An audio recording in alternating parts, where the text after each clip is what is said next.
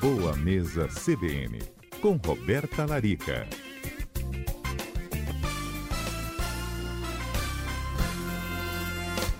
Oi, doutora Roberta, tudo bem?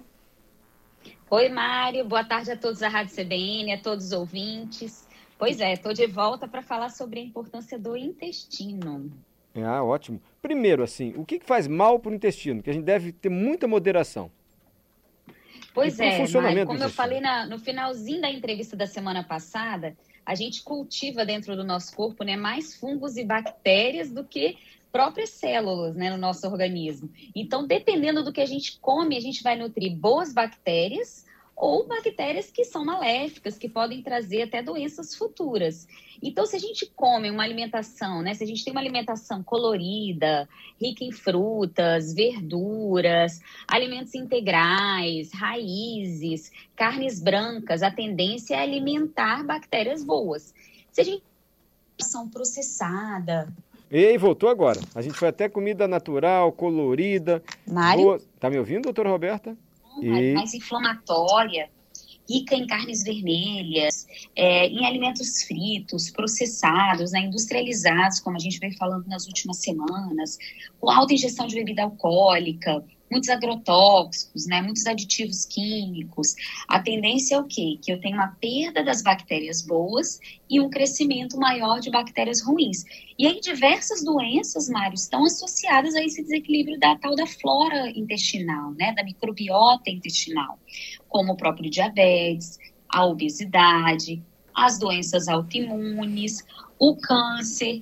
E fora isso, a gente tem inicialmente já sintomas de que a nossa flora intestinal não está legal, que são aquelas pessoas que têm gases constantes, a barriga fica doendo no final do dia, intestino solto ou intestino preso, mais alergias, né, as rinites da vida estão relacionadas também ao intestino, ou até mesmo alteração de humor, Mário, sabia? Não. E as rinites estão. É, a alergia está relacionada ao funcionamento do intestino, doutora?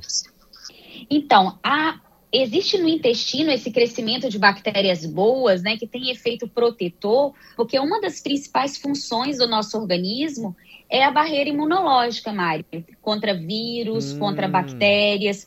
Então, quando a gente tem uma alteração na saúde do intestino, a tendência é que a gente tenha uma quebra nessa barreira imunológica, ou seja, nessa proteção a nível intestinal mesmo, na parede intestinal, e a gente tenha mais resposta imunológica. Então, as alergias vêm em conjunto com isso. Além das doenças autoimunes, né? Que hoje a gente tem vários estudos que mostram que doenças como lúpus, artrite reumatoide, fibromialgias, doenças reumáticas, têm relação com o desequilíbrio da microbiota intestinal e da quebra da barreira imunológica a nível intestinal. Olha que coisa. Entendi. Doutora, então vamos para situações de crise, assim? Para quem está naquela situação de intestino preso, o que, que ela deve comer? Então, o ideal, primeiro de tudo, é comer mais frutas, mais verduras, né? Ter uma alimentação bem colorida, bem limpa. Priorizar os alimentos que são ricos em fibras. Então, como você citou inicialmente, o mamão, né? As folhas verdes escuras são muito boas, a ameixa, as fibras como a aveia, a linhaça, a chia. É, priorizar alimentos integrais, isso também ajuda bastante a melhorar a formação né, do bolo fecal e não esquecer que o intestino precisa principalmente de água. Não é só fibra, sabe? Muita gente acaba errando na ingestão de água diária, que seria o recomendado de pelo menos 2 litros de água ao dia. Doutora Roberta, espera só um pouquinho, a senhora já volta, porque a gente vai para o repórter CBN. Só um minutinho, tá bom? Ok. Uhum. De volta com a doutora Roberta Ladrica, que é nutricionista. Ela terminou dizendo que, olha, para intestino preso, ainda mais em momentos de crise, não basta só comer alimentos com fibra, tem que beber água, 2 litros de água principalmente, não é isso, doutora? Exatamente, Mauro. E existem, assim, os alimentos que são chamados pré-bióticos e os probióticos, né? Acho que vocês já devem ter ouvido falar. Sim. Os pré-bióticos são aqueles alimentos que servem como comidinha mesmo, assim, a, a quebra né, desses alimentos no processo de digestão serve como comidinha para as bactérias boas se multiplicarem na nossa microbiota intestinal. E os probióticos são aqueles, aquelas bactérias mesmo que a gente suplementa, né, que a gente encontra hoje no kefir, no kombucha ou até mesmo forma manipulada, que são as bactérias que a gente faz a reposição dessa flora intestinal quando existe a perda por algum motivo de saúde, medicamento, antibióticos, enfim. Sim. Doutora, o que, que pode causar prisão de ventre? Assim? Que tipo de alimentação, se a pessoa, sei lá, tá num, vai viajar de férias, vai mudar a alimentação, que tipo de alimento ela deve ter uhum. cuidado que isso pode causar uma prisão de ventre? A doutora Roberta é nutricionista, não é médica. Eu estou perguntando isso já pegando carona com a pergunta do Douglas. É porque às vezes. Uhum. Não, do Douglas não, perdão, do Wagner. Às vezes tem muita dificuldade de ir ao banheiro quando estou fora de casa. Uhum. Então, o que, que acontece, Wagner? Existe uma questão mesmo psicológica, né, de algumas pessoas que só de sair realmente do ambiente de casa tem uma dificuldade realmente de manter a regularidade do intestino, mas eu veria principalmente com uma mudança alimentar. Quando a gente sai de casa e começa a ter uma ingestão de alimentos mais refinados, como por exemplo massas, né, pão branco, o arroz branco, as batatas, principalmente os carboidratos refinados, eles prendem bastante o, o, intestino porque eles não contêm fibras como os alimentos integrais. E também, junto a isso, quando a gente sai de casa, a tendência é o quê? Comer menos salada, comer menos fruta, né? Ingerir menos fibras também. Agora, uma outra questão, Mário, que assim, independente né, de estar em casa ou não, que pode influenciar na saúde do intestino, é a presença de alergias alimentares, então, tem pessoas que têm intolerância ou alergia ao glúten, por exemplo, em que o glúten gera uma inflamação na parede do intestino desse indivíduo, gerando constipação também.